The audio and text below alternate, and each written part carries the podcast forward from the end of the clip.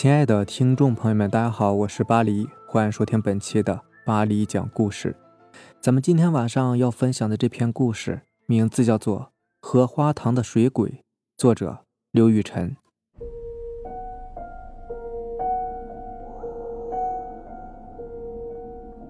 说这个事前，我要说一下这个荷花塘。这个荷花塘是在田边的，相当于是芦苇荡的那种。面积还算是比较大，平时会有人到那边洗衣服。村里的田地供水多半来自这个荷花塘。这个荷花塘就一直流传着一个关于女鬼的传说。村里很多人都不敢让小孩靠近的，说是不吉利、晦气。这事儿是我大学时期一个海南的同学告诉我的，是他老家流传的。他老家是在海南儋州，他是儋州本地人。海南西部那边是比较落后的，这点一直都是公认的。尤其是在以前的时候，这个传说是九十年代左右开始流传的。那个时候农村比较落后，还流行婚姻做媒的说法，就是我们熟知的媒婆牵线搭桥，然后商量好两家下聘礼，接着娶媳妇儿这些规矩。在十几二十多年前，有一个别村的女人，她是家里面最小的。她的父亲呢好赌欠债，就通过媒婆介绍把她嫁给一个别村的一家大儿子做媳妇儿。在那个年代，这是很普遍的。但问题是，那个人家的大儿子有一条腿是瘸的，然后还有一些轻微的弱智。整个村的人呢都不愿意嫁女儿给他，没办法，只能是花钱了。其实说是做媒，也等于是变相的人口买卖。男方家庭付钱，然后女方嫁过去。他一开始肯定也是不同意的，甚至还试图逃跑过，但都被抓回来了。嫁过去以后，那个人家的大儿子和其他人根本就没把他当人看，动不动就打他，让他干各种脏活累活。后来他生了一个女儿。那家人就更不拿他当人看了。之后他受不了，就逃了出去，逃到外边去打工。这一下把那家人都给气坏了，进城里面找过他，但是他不肯回来，说什么死也不回那个家之类的。后来就有传言，说是他在外面有了别的男人，其实也只是传言呢，根本就没有证据，充其量就是捕风捉影。但是由于传开了嘛。就彻底把他家人激怒了，那家人就骗他说他女儿生病了，很严重，要他回来看看，因为终究是思女情切嘛，他也就回来了。但其实他女儿和他一样，早就出去打工了，根本就不在家里。于是他就这样上了那家人的当，结果他一回来就被扣起来了，那家人把他呢关在猪圈里，据说是打了三天三夜。那惨叫声，全村人都听见了，也不给他解释的机会。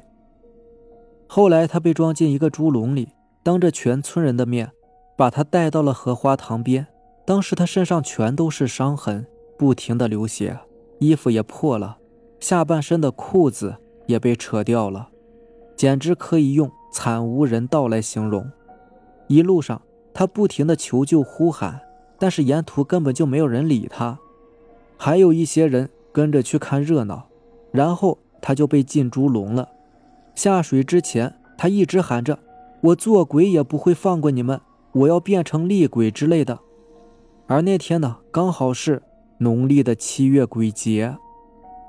之后怪事就发生了，有人在他头七的那天晚上，听见荷花塘边有一个女人在哭，那个哭声很吓人，也很凄厉。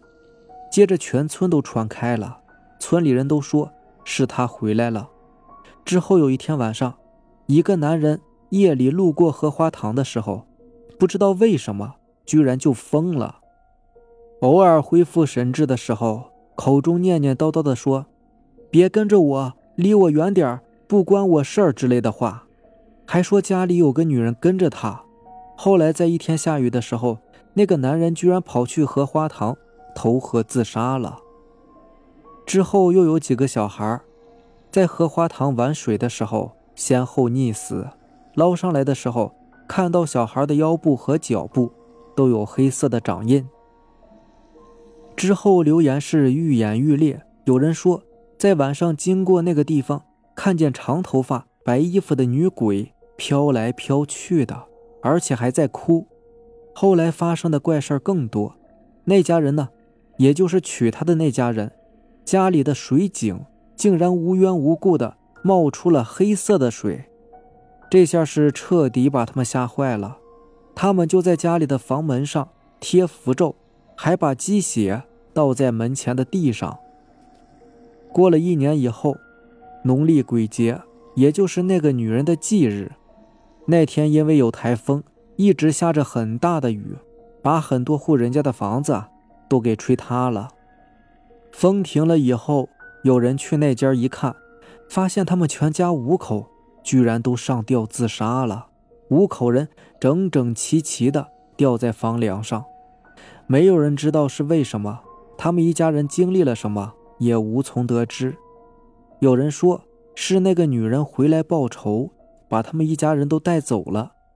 一时间呢，村里人是人心惶惶，就有人找了这方面的高人来看。看过之后呢，就说那个女人呐，冤气太大，要在全村设法，不然她回来后想要谁走谁就走了。于是村里面开始做法。花了好多钱，在全村点满蜡烛，还杀了很多公鸡，把血都洒在进村的路上和荷花塘边上。之后就再也没有发生过什么奇怪的事情了。不过有一个传闻，说是在那家人出事的那天晚上，那个女人的女儿在外地做了一个梦，梦到她妈妈在跟她说话。还摘了很多的莲子给她，她用手去接，那些莲子居然变成了萤火虫，那萤火虫漫天飞舞，他妈也就这样不见了，好像是跟他道别似的。后来荷花池因为种种缘由就被人给填平了，不过这件事儿现在还在当地流传着。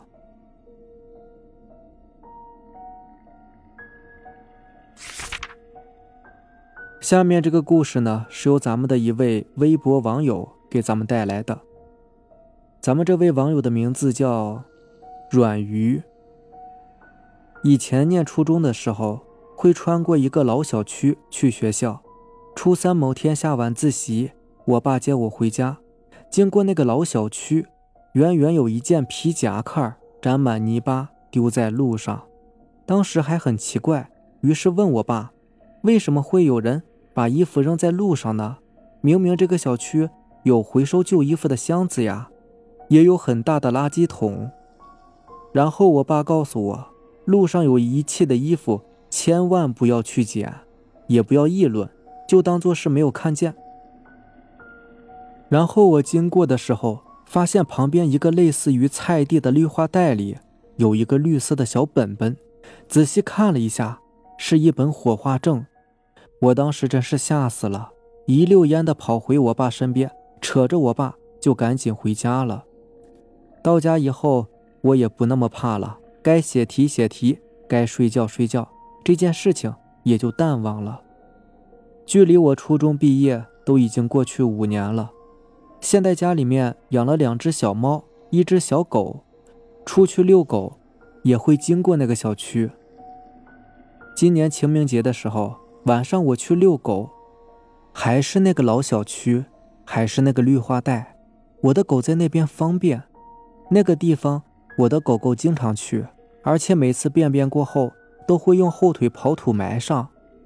狗狗不继续走的时候，我突然看见，离我三五米的地方有一个土坑，坑里面有光，因为我有散光，我是眯着眼睛看的，是有很多的光点。香和蜡烛，瞬间我就记起五年前那个和我爸一起回家的夜晚，我赶紧扯着狗狗离开绿化带，嘴里面说了好几遍的对不起，多有得罪。面对阿飘，我真的是很怂的。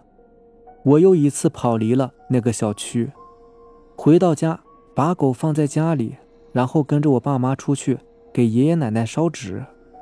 火堆散发的热气烫得脸很不舒服。中途两次呢，跟爸妈换位置，但是火一直烧脸，显得很不舒服。可是碍于爸妈，我还是坚持到祭祖结束。午夜的时候，我半睡半醒之间，感觉我家其中的一只猫从我枕头边上醒来，走到我脚边趴下，然后我就听见了很小声的却很清晰的猫爪摩擦玻璃的声音。我闭着眼睛，大声的说了一句：“碎碎，你再在冰箱上拉粑粑，就要挨打了。”喵的一声猫叫在我右边响起。突然间，我清醒了，但是我也懵了。床左边是房间门，门外的客厅有冰箱，冰箱顶上放了一块玻璃板。年年是在我腿边躺着睡觉的，那我右边又是什么猫在叫呢？或者是说，外面的根本就不是碎碎？我坐起来，发现我腿边的猫不是躺着，而是靠着我的腿端坐着，看着门的方向。右边的椅子上，碎碎也坐着。我看着关着的房间门，甚至能够听得见自己超速的心跳。我家狗是上不去冰箱的，我爸妈也不可能在大半夜起来擦玻璃啊。客厅挂着我爷爷奶奶的遗像，虽然我很不想往那方面去想，但是没有更好的理由可以说服我自己了。狗没有叫。猫也只是安静的在那儿坐着，我也在那儿坐着，等到天亮了才睡着的。我的大脑一片空白，连那个声音是什么时候消失的都不清楚，也可能是幻听。我也希望是我想多了，可是我妈说早上起来发现爷爷奶奶的照片上起了一层的水雾，真的是感谢祖祖保佑啊！最近联系的以前住在那个旧小区的同学，说那个小区呢死人了，一个单亲爸爸是工地工人，出了意外，儿子也不管，是侄女一家来办的丧事。丧礼上，侄女和儿子还大吵一架，当时那个大叔的遗像散落了一地，儿子说了很不好听的话，侄女气的当场就走了，说是今年又吵架了。闹得很是不好看呐。好了，这就是咱们今天晚上要分享的故事了。如果喜欢咱们的节目呢，就点个订阅吧。如果你也有比较精彩的故事想要分享给大家呢，可以关注我的微博“巴黎讲故事”，然后将你的故事发给我就可以了。行，那让咱们明天见，拜拜，晚安。